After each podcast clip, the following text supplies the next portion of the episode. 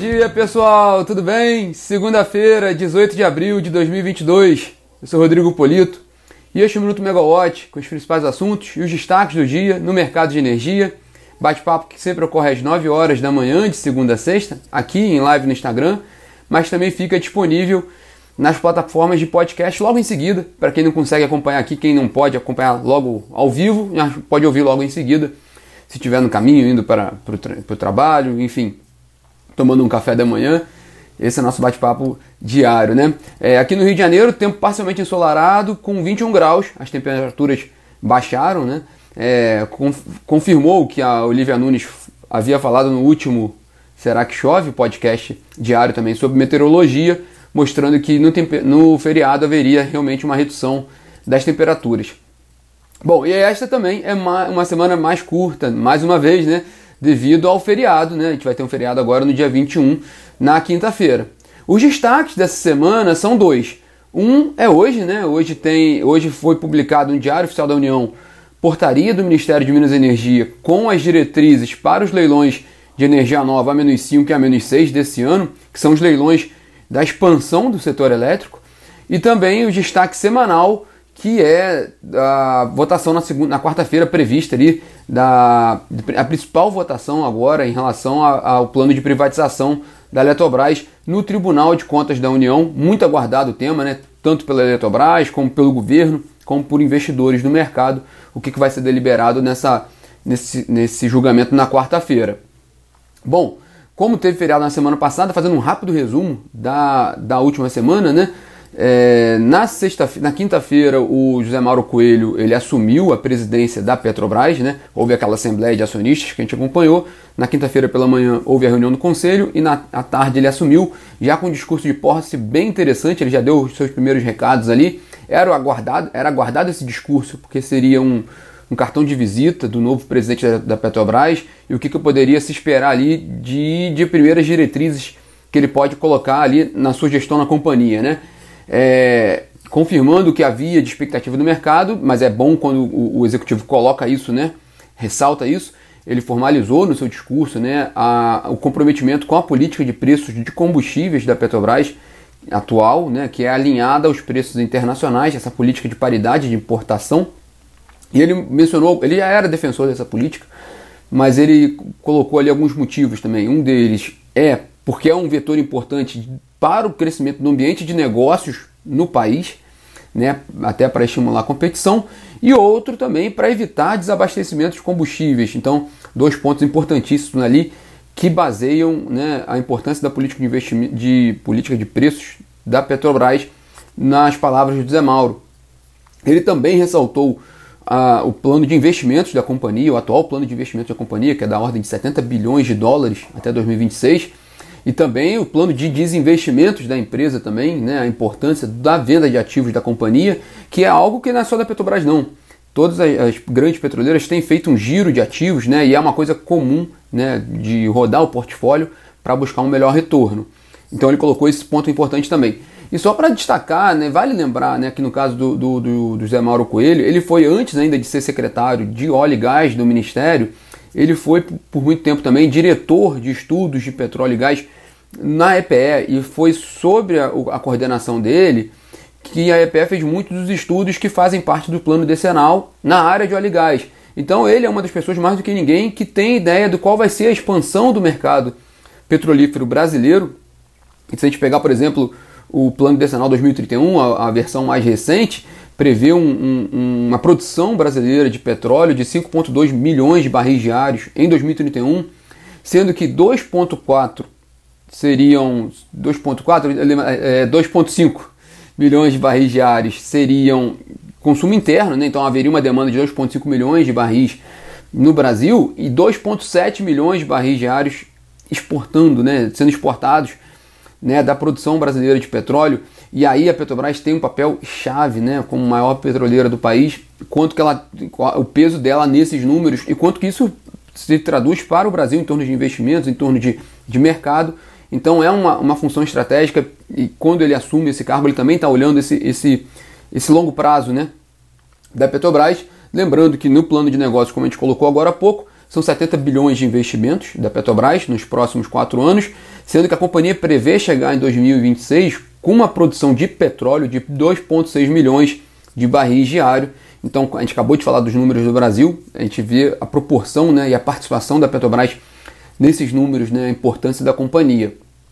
Fechando ali o destaque, né, o resumo do fim de semana, no sábado também terminou né, encerrou ali o, o, encerramento prévio né, da, da bandeira tarifária de escassez hídrica, dá um alívio né, nas contas de energia a partir desse sábado. Né? A gente volta agora a funcionar com a bandeira verde é, e os analistas já projetam uma melhora na, na inflação de abril, já que a metade da, do mês não vai ter essa pressão nas tarifas de energia. Né? É, uma melhora depois de uma pancada que, violenta que a gente teve na inflação de março, né, no IPCA de março, que foi 1,62% né, a maior, maior IPCA de março desde antes do plano real, né, então desde antes de 94 ali, então um resultado muito, muito preocupante, em que pese que já há uma expectativa de redução ali da inflação a partir da inflação de abril, que vai sair em maio, né? E é, um problema é que a gente está sem o boletim Focus, né? Ainda há aquela greve dos servidores lá no Banco Central, então a gente também não tem a última previsão. Já é terceira semana seguida sem aquela previsão fechada. Tudo bem, os bancos fazem, né? Mas o relatório Focus, que, que compila ali os dados dos bancos, trazendo previsões importantes de previsão de, de, de, inflação e de PIB, não saiu pela terceira semana seguida, né? Então, só esse dado também que, que, que a gente não pode acompanhar. É, e fechando ali, o, o ONS fez os ajustes do PMO, né, da previsão do PMO, a carga passando para 2,5%, o crescimento em relação a abril do ano passado, Afluências no Sudeste e Centro-Oeste, a previsão de 77% da média de longo termo. E fechando o mês de abril, a expectativa com os reservatórios no Sudeste Centro-Oeste com 68,3%, melhor resultado dos últimos 10 anos, né, de acordo até com o Luiz Carlos Sioca, diretor-geral do ONS, que ele colocou na semana passada. Né? Então continua com uma projeção muito boa ali para o fechamento dos reservatórios do Sudeste Centro-Oeste no fim de abril, que é quando termina o período úmido oficialmente, né? Oficialmente não, mas quando termina o período úmido e começa ali aquela travessia do período seco, né, uma travessia estratégica, ali, importante para o abastecimento do setor e para preços de energia. Né? E vamos então para essa semana. Né? No destaque de hoje, como a gente abriu aqui o bate-papo, né, o Ministério de, Minas, de, Ministério de Minas e Energia publicou a portaria com, com as diretrizes para a realização dos leilões de energia nova A-5 e A-6 de 2022. O prazo para cada. são os leilões de expansão do setor elétrico, né, pelo modelo regulatório atual, são os leilões ali da linha de fronteira, né, para os projetos mais novos, né, de longo prazo, né, em que pese que muita coisa mudou no setor, né, tem muito projeto sendo feito já voltado especificamente para o mercado livre, mas o, os leilões a menos 5 a menos 6 são os, os, principais leilões ali mesmo de longo prazo para o país, né.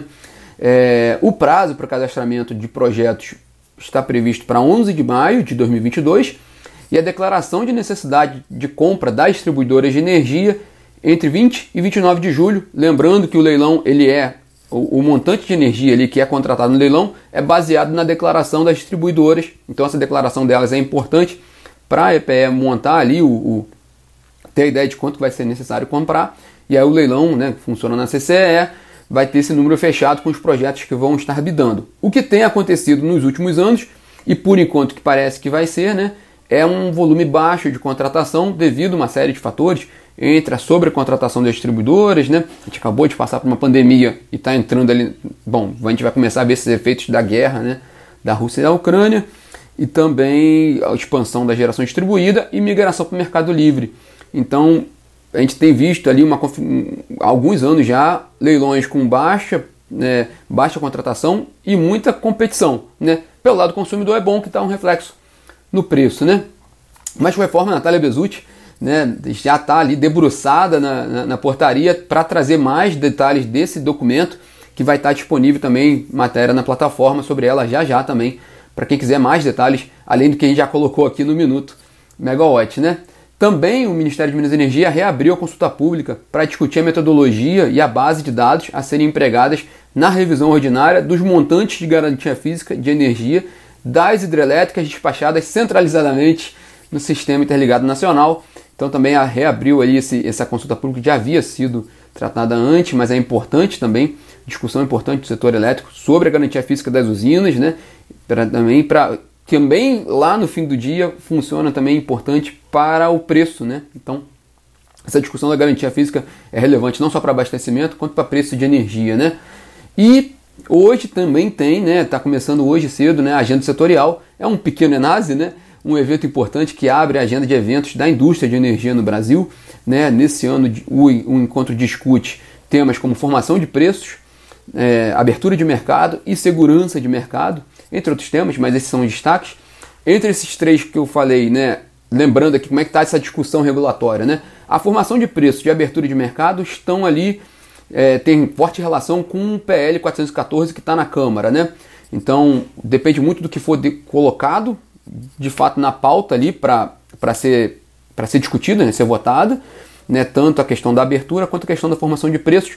Lembrando que até a entrevista que a gente fez na semana passada com o Rodrigo Ferreira, presidente da Associação Brasileira dos Comercializadores de Energia, a expectativa é que o, o relator o Fernando Bezerra Coelho coloque né, o, o, o, o texto, né, a minuta ali do, do, do, do projeto agora, após, né, terminou a Páscoa, a ideia é que fosse a partir dessa semana, fosse colocado ali, apresentado o, o texto para que ele possa ser votado, né? Lembrando que qualquer mudança muito significativa né, no, no, no, no, tema, no tema central do 414 tem que voltar para o Senado, porque o projeto veio de lá, o PLS 232, qualquer mudança tem que voltar para o Senado, para o Senado ou referendar a mudança ou voltar ao texto original. Então esses dois temas estão, têm ligação direta com o PL 414. Com relação à segurança do mercado, é, um fator positivo é que não depende de, muito de legislativo, né? Depende daquele tripé que está ali na, na ANEEL, sendo que um dos pontos do tripé já foi aprovado na semana passada, a questão do monitoramento né, de, de entrada, é, perdão, entrada e saída de comercializadoras do Mercado Livre né, é, o, o, primeiro tema dos três que estão ali na, na ANEEL sendo discutido. Né? Então, segurança de mercado, tá, basicamente a bola está com a ANEEL. Lembrando também que aí aqui na Megawatt amanhã a gente tem né, o Ligados no Regulatório com, com nossa equipe de consultoria e o tema é segurança de mercado. Já é um terceiro episódio sobre esse tema, né? justamente já refletindo o que está andando na ANEEL. Mas amanhã a gente fala um pouco mais sobre ele também, né? Por falar em amanhã, vamos falar na agenda da semana, né? Agenda da semana, amanhã tem a reunião da ANEL, da diretoria, reunião ordinária da diretoria da agência. A gente também comenta um pouco mais amanhã, mas só de destaque aqui, está prevista né, a votação dos reajustes tarifários da Coelba, da Bahia, da Coserne, do Rio Grande do Norte, e da Enel Ceará, entre outros temas na pauta da, da agência. E também tem o evento aqui que a gente falou, o Ligados no Regulatório. Na quarta-feira o tema mais aguardado mesmo é esse julgamento no TCU do, da modelagem da capitalização da Eletrobras e da transferência do controle da eletronuclear e da parte brasileira de Itaipu Nacional para a NBBPAR, dois temas importantes do, do, projeto de privatização da Eletrobras como um todo. Né? Nessa etapa agora do projeto, falta a modelagem da capitalização, precisa dessa chancela do TCU e falta essa, a aprovação dessa transferência dos ativos. Hoje, pelo que está lá no TCU, do que está na pauta do julgamento, se for aprovado, já está beleza, já está já tá ok nesses dois pontos, e aí a bola fica só com o BNDES, para o BNDES mesmo colocar em prática a, a capitalização, e aí segue até naquele ritmo que o governo está querendo que haja a, a, a, capitalização no fim de não, perdão, até 14 de maio, né, 13, 14 de maio, e aí sim já faz a operação que, que tira o controle da Eletrobras e a empresa passa a ser uma, uma corporation, né? Existe aquele risco que a gente falou semana passada de haver um pedido de vista né, do, do ministro Vital do Rego, e aí isso pode adiar um pouco o, a votação. Na quarta-feira a gente fala com mais detalhes, mas resumindo aqui, isso pode adiar a votação. Existe aquela discussão que pode ser pelo, pelo regimento interno, pode ir até 60 dias esse pedido de vista, mas há também, os ministros podem deliberar sobre, sobre o prazo entre eles, ali pode haver um julgamento de qual, qual pode ser esse prazo. Enfim, podendo ficar até dia 27, né? Que seria menos uma semana ainda ali, né? E aí apertaria mais o prazo para essa operação ocorrer em 13 de maio. Até porque também tem a Eletrobras, ela tem ações negociadas no Brasil e nos Estados Unidos. Então isso também poderia mexer no cronograma e aí seria o plano B fazer essa privatização, né, a operação em agosto. Enfim, é, é essa fotografia hoje do caso do TCU. Na quarta-feira a gente discute um pouco mais sobre isso. E para fechar o nosso bate-papo aqui hoje, Lembrando que já está no ar na nossa plataforma, a nossa revista digital sobre geração distribuída, bem completa, tá bem bonita, né? É, eu sou suspeito para falar, mas o material ficou bem legal, a equipe fez um trabalho muito bacana. A revista completa, desde a primeira instalação até o marco legal da GD, aí com abordagem sobre, o, sobre vários aspectos, né, sobre investimentos, sobre legislação, né, sobre expansão desse mercado que vem crescendo significativamente. A gente falou do PDE aqui, o PDE tem projeções interessantíssimas sobre o avanço da GD, é, principalmente a energia solar, nos próximos 10 anos, e também tributação, a discussão que tem hoje também, é, tem até uma questão no, no, no judiciário, né, que pode favorecer né, os projetos, né, com uma redução ali do que, do que a gente vê de, de impostos. E tudo isso está disponível na plataforma, essa revista digital. Bom, pessoal, esses são os destaques dessa segunda-feira e dessa semana que é curtinha, mas promete. Bom dia, pessoal. Boa semana.